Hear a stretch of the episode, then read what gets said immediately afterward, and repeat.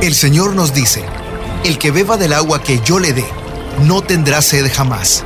Se convertirá en él, en fuente de agua que brota para vida eterna. Y para conocer más de esa agua que nos da vida, Buenos días en el camino presenta El Cántaro, un segmento conducido por el padre José Román Flecha, doctor en teología moral, quien nos orienta sobre la verdad de nuestra fe. A continuación,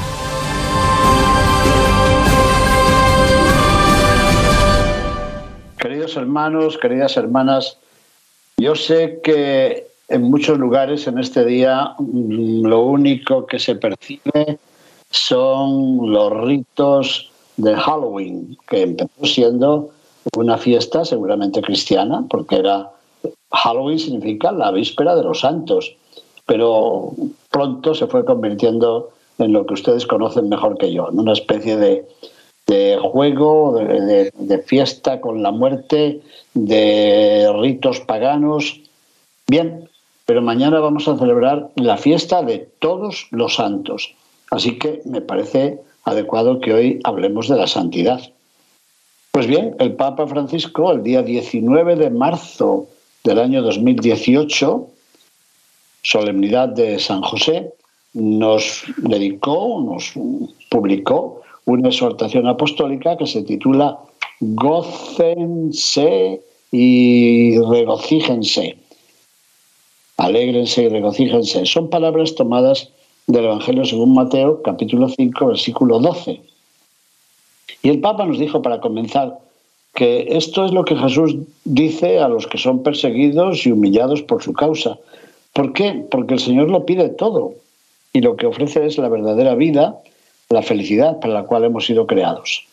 Y luego añade, Él nos quiere santos y no espera que nos conformemos con una existencia mediocre, aguada, licuada, ¿Por qué? Porque ya en las primeras páginas de la Biblia está presente la llamada a la santidad, porque de hecho Dios se lo proponía a Abraham, camina en mi presencia y sé perfecto. Así lo leemos en el libro de Génesis, capítulo 17, versículo primero. Pues bien, sería un poco difícil resumir toda esta carta, esta exhortación apostólica, pero yo creo que sí que podemos aquí tener en cuenta algunas ideas principales. El Papa nos dice que pensemos no en la santidad de, los santos de madera o de, o de escayola, no, pensemos que la santidad es la llamada a vivir la fidelidad a Dios, que estamos llamados a vivir en fidelidad a Dios nuestro Señor y por tanto estamos llamados a la alegría y estamos llamados a la paz. Por eso él dice que quiere hablar de, las, de la santidad de los vecinos, los santos de la puerta de al lado. Y dice que es muy común porque los ignoramos, pero ahí están, ahí están nuestros hermanos santos. La santidad es el rostro más bello de la iglesia. Es verdad que en todas partes del mundo, también en mi tierra, estos días, pues aparecen noticias sobre sacerdotes o religiosos que no han sido fieles a su vocación o que han violentado la dignidad de otras personas. Sí, puede ser que haya de todo ello, pero a pesar de todo, nos dice el Papa, la santidad es el rostro más bello de la Iglesia. ¿Y por qué? Porque el Señor nos llama y nos llama a cada uno a ser santos, pero recorriendo cada uno su propio camino, sin el deseo de copiar el camino de los demás, porque para cada uno guarda un rayo del sol, un rayo de luz del sol y un camino distinto Dios, como decía no el Papa, sino el poeta León Felipe. Pues bien, el Papa nos dice que estamos llamados a vivir la santidad en las ocupaciones de cada uno, dice en el número 14 de la exhortación. En realidad la santidad es, como diríamos, es una forma más perfecta de hacer lo que ya estamos haciendo, de vivir lo que ya estamos viviendo. En el fondo es unirnos a los misterios de la vida de Cristo y es vivir la caridad plenamente. ¿Y cómo? Pues ha habido santos que se han retirado al desierto y han vivido en el silencio, Pero el Papa dice, no es sano amar tanto el silencio que nos neguemos al encuentro con los demás. Como dicen en Argentina, ni tan pelado ni tan peludo. En España decimos también algo parecido. Bueno, pues los que aman mucho el silencio, pero por guardar el silencio no se encuentran con los demás, mm, no van a conseguir la santidad. Claro que también puede ocurrir lo contrario, que algunos desprecian el silencio, desprecian la quietud, desprecian el silencio ante Dios y se preocupan de hacer cosas, hacer cosas, hacer cosas. Bueno, pues eh, el Papa nos dice, las dos actitudes, los dos momentos son importantes, el momento del silencio ante Dios y el momento de la entrega a nuestros hermanos. Y esto, cumplirlo con sencillez y con seriedad, nos va a llevar no a ser menos humanos, sino todo lo contrario, a ser más vivos y más humanos. En consecuencia, nos dice en el número 32, no podemos, no debemos tener miedo a la santidad. Me ha gustado esa frase, porque con frecuencia uno ve, sí, que, que hay gente que tiene, tiene ese miedo, qué sé yo. No tengas miedo a la santidad, no te quitará fuerzas, ni vida, ni alegría, dice el Papa. Todo lo contrario, porque llegarás a ser lo que el Padre pensó cuando te creó y serás fiel a tu propio ser. Depender de Él nos libera de las esclavitudes y nos lleva a reconocer nuestra propia dignidad. Qué hermoso. Bueno, pues en la medida en que se santifica, cada cristiano se vuelve más fecundo para el mundo. Así que, conclusión, no tengas miedo de apuntar más alto, no tengas miedo de dejarte amar, no tengas miedo a dejarte liberar por Dios, no tengas miedo de dejarte guiar por el Espíritu Santo, porque la santidad no te hace menos humano o menos humana, porque es el encuentro de tu debilidad, que está ahí, ciertamente tu debilidad, con la fuerza de la gracia. Y el Papa cita a León Blois una frase que me parece muy bonita. En el fondo, ya decía León Blois, que en la vida existe una sola tristeza. ¿Saben cuál es? La tristeza de no ser santos. Me lo repito a mí mismo. Me lo repito porque el director espiritual del Seminario de León citaba algunas veces a León Blois y después, a lo largo de la vida, yo he leído algo más de este escritor. Existe una sola tristeza, la de no ser santos. Sin embargo, el Papa dice que en el mundo de hoy hay dos enemigos de la santidad, dos riesgos, que en el fondo son dos antiguas eh, herejías. El gnosticismo, que valora tanto el saber, que cree que nos hacemos más santos porque sabemos más cosas. Y no es verdad. Si reducimos la santidad a un saber, bueno, pues tendremos una doctrina sin misterio. Y además sabremos tanto y tanto y tanto que pretenderemos siempre definir dónde está Dios y dónde no está Dios. Pues no, no se puede pretender definir dónde no está Dios. En una vida que parece muy difícil a tus ojos, puede ser que también esté Dios, aunque tú lo ignores. Así que el gnosticismo valora demasiado el saber. Y el pelagianismo, que viene del monje aquel bretón, Pelagio, que se vino a vivir a Roma y que valoraba tanto la dignidad de la naturaleza humana que parecía prescindir de la gracia. Bueno, pues no, necesitamos la gracia de Dios. Y para ello necesitamos reconocer nuestros límites. Si no reconocemos nuestros límites, estamos impidiendo a la gracia de Dios que venga a actuar en nosotros. Así que ni subrayar tanto el conocimiento ni subrayar tanto la fuerza de la voluntad. Esos son los dos grandes enemigos. Después el Papa nos presenta el camino, después de haber dicho las dificultades, nos presenta el camino para ir viviendo la santidad, ir haciendo que la santidad llegue a nuestra propia vida. Dice, puede haber muchas teorías sobre lo que es la santidad, abundantes explicaciones y distinciones, Sí, pero seguramente no deberíamos olvidar que Jesús explicó con toda sencillez qué es ser santo y lo hizo cuando nos dejó las bienaventuranzas. Son unos párrafos bellísimos que se encuentran en el capítulo tercero de esta exhortación. Dice el Papa que en las bienaventuranzas pronunciadas por Jesús, que tenemos en el Evangelio de San Mateo, en el capítulo 5, en ellas se dibuja el rostro del Maestro, que estamos llamados a transparentar en lo cotidiano de nuestras vidas. La palabra bienaventurado equivale a decir feliz Y, él dice que, que decir bienaventurado es lo mismo que decir santo, porque expresa la persona que es fiel a Dios y vive su palabra y por eso alcanza en la entrega de sí mismo, de sí misma, la verdadera dicha. En el fondo las bienaventuranzas pueden parecer poéticas, pero no son tanto, ¿eh? porque van muy a contracorriente con respecto a lo que se dice, a lo que se hace, a lo que es costumbre, a lo que se hace en la sociedad. Y nos pide, sí, nos pide estar dispuestos a aceptar el Espíritu de Dios que nos invade con toda su potencia y nos libera de la debilidad, del egoísmo, de la comodidad, del orgullo.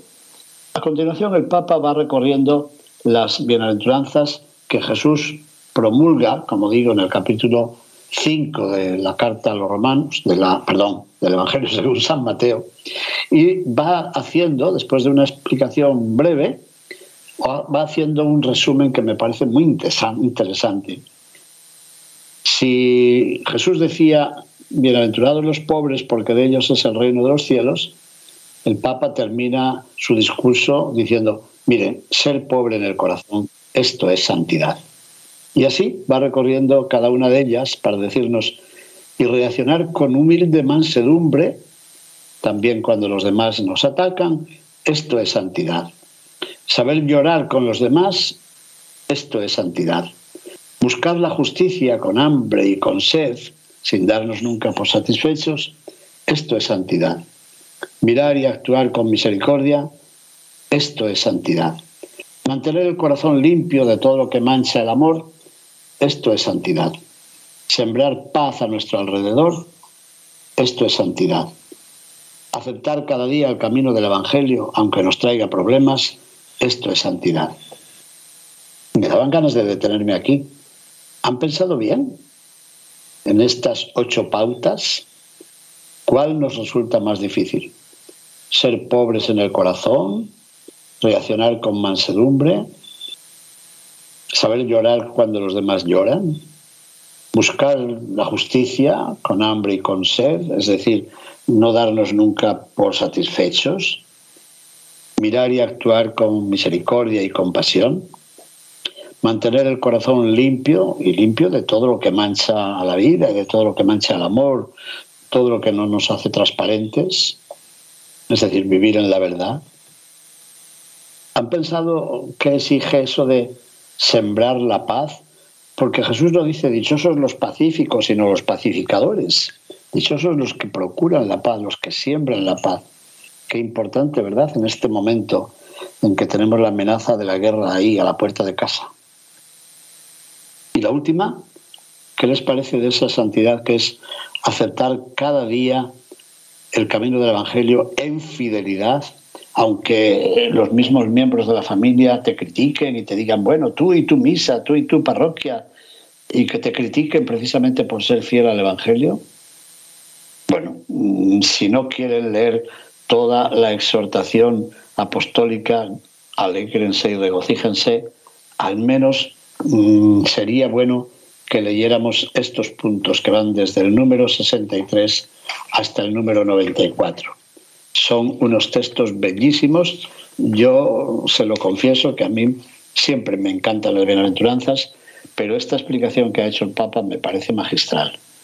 Y después, después de hablar de las bienaventuranzas, nos dice que recordemos el capítulo 25 del Evangelio según San Mateo. Recuerdan que en él se nos dice que el Señor juzgará a los hombres y mujeres, no dice a los cristianos, ¿eh? ni a los católicos, sino que a unos los pondrá a su derecha y otros a la izquierda. Y no les, pregunta, no les preguntará, ¿tú estabas bautizado? Sino, ¿qué pasó? Yo tuve hambre y me diste de comer, o no me diste de comer. Tuve sed y no me diste de beber, o sí me diste de beber. Fui forastero y me hospedaste, o no. Estuve desnudo y me vestiste o no. Estuve enfermo y me visitaste o no.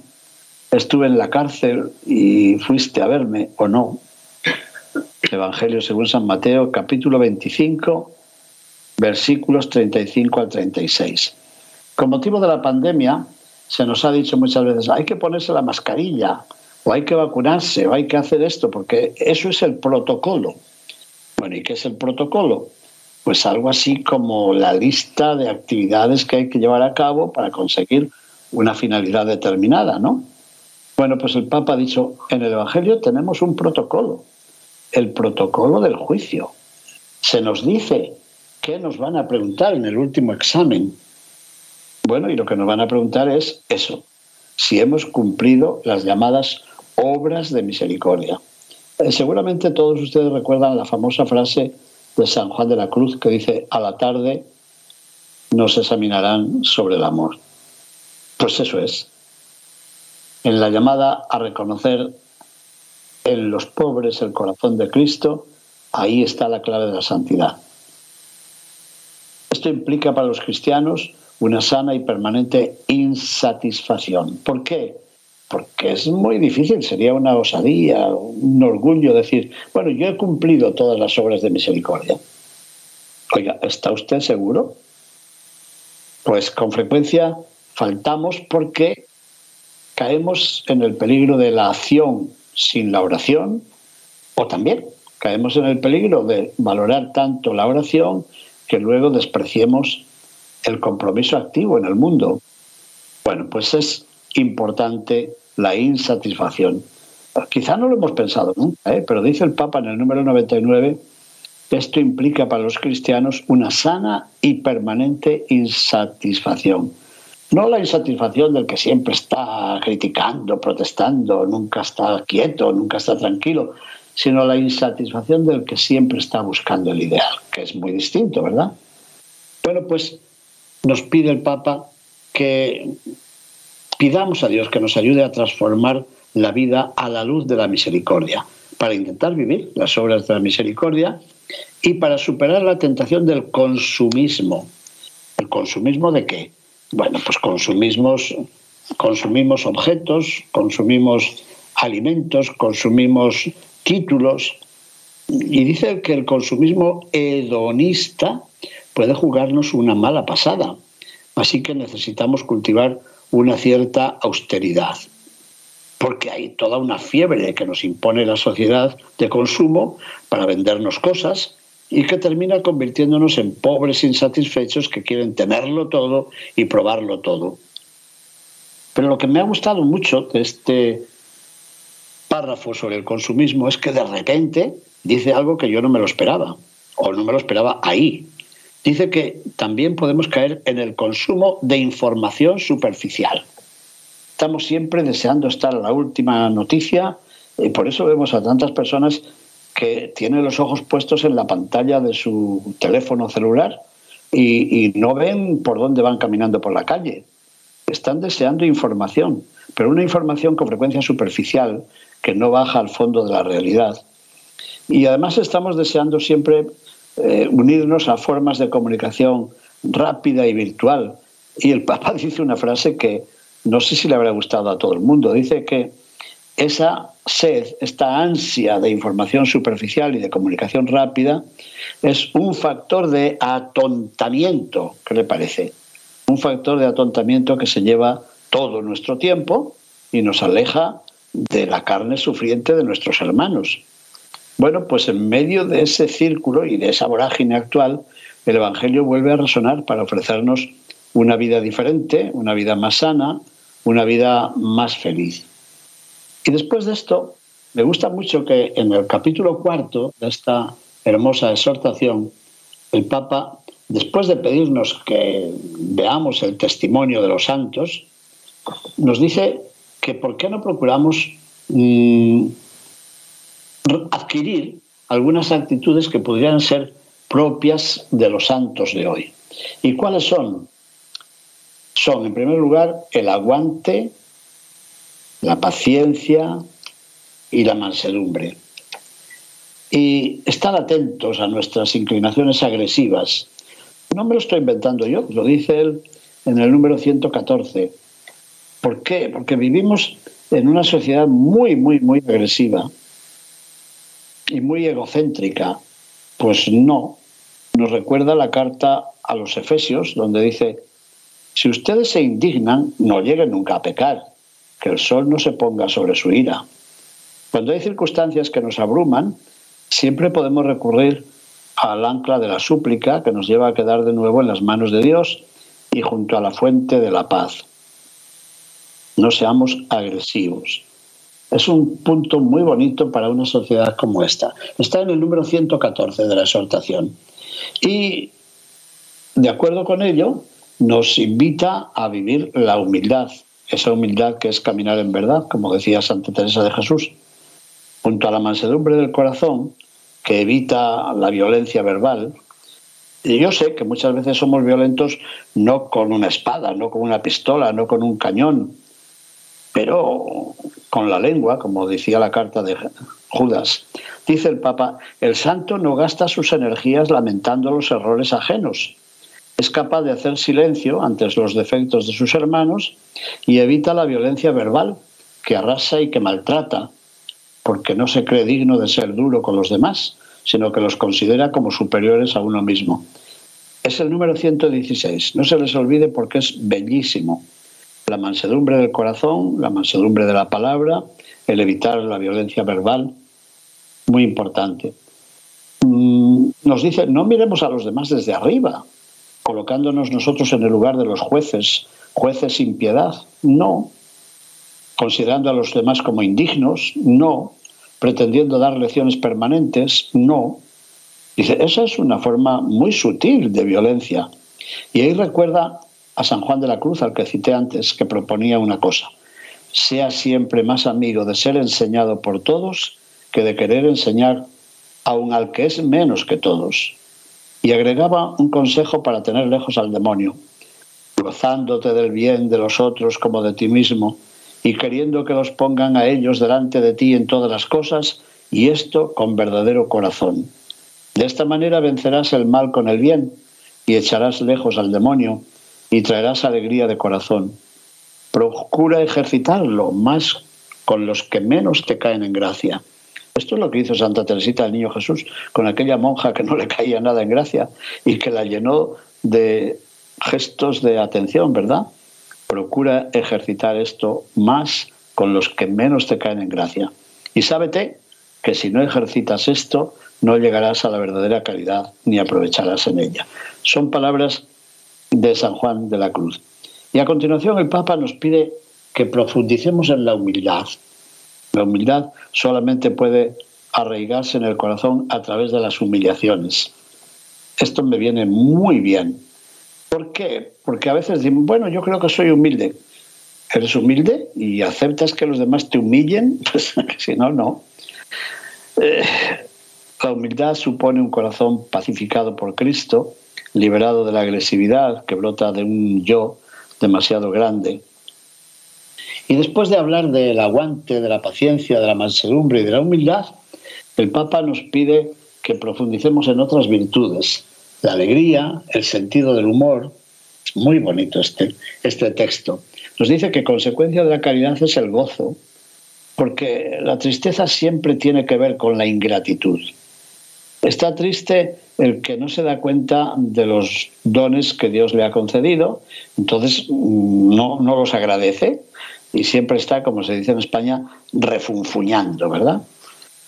Es verdad que hay momentos duros, hay tiempos de cruz, pero la alegría cristiana, no se nos olvide, tiene que estar acompañada de un cierto sentido del humor. Y nos cita algunos santos que se han distinguido por su humor. Santo Tomás Moro, y eso que fue mártir, como saben, asesinado por orden del rey Enrique VIII de Inglaterra, San Vicente de Paul o San Felipe Neri, que seguramente ustedes lo habrán visto en su película sobre el paraíso. Bueno, pues se nos pide entonces que aprendamos también a vivir un poco con humor. Y un humor que no es pasivo, sino que va unido a la audacia, la audacia y el coraje, que son constitutivos de la misión. Eh, porque si no nos quedamos ahí tan tranquilitos y no somos capaces de, de mover eh, el carro de la fe y de la iglesia. La audacia y el coraje apostólico son constitutivos de la misión. Lo llama él con la palabra griega, la parresía, que es la audacia, es el sello del espíritu, es el testimonio de la autenticidad del anuncio. Y todo esto vivido en unión con la comunidad, porque no estamos solitos, no podemos eh, amar a solas, claro, ni podemos creer a solas ni podemos esperar a solas, sino viviendo en comunidad, porque la santificación es un camino comunitario, siempre, siempre. Y luego, no solamente viviendo atentos a los demás, sino atentos sobre todo a Dios nuestro Señor en una oración constante para que podamos caminar por este sendero de la santidad. Mm, hay muchas más cosas, pero con esto yo creo que nos vale porque hemos terminado el tiempo. Que vivamos pues en este combate, en vigilancia, en discernimiento, sabiendo que el Señor nos espera y que el Señor nos quiere santos, que no nos quedemos en personas mediocres y que seamos capaces de vencer nuestros estímulos malos. Hace falta, dice el último, el penúltimo número, hace falta pedirle al Espíritu Santo que nos libere y que expulse el miedo que nos lleva a prohibirle su entrada en algunos aspectos, de la, aspectos y, y rincones de nuestra propia vida. Para ello puede ayudarnos la Santísima Virgen María, la llamamos Santísima, ¿no? Pues que nos dé una partecita de su santidad. Mis queridos hermanos, muchísimas gracias por su atención. Bendiciones. Buenos días en el camino presentó El Cántaro con el Padre José Román Flecha. Esperamos que hayas disfrutado de este mensaje producido por El Sembrador. Si resides en Los Ángeles y a sus alrededores, recuerda que puedes ver la programación de ESNE las 24 horas al día a través de la señal abierta digital en Canal 56.2 y por la radio. También nos puedes escuchar y ver por medio de la aplicación ESNE en tu celular. Búscanos en las redes sociales y en nuestro canal de YouTube como Noel Díaz ESNE. No te pierdas la gran variedad de mensajes y artículos religiosos para el crecimiento de tu vida espiritual.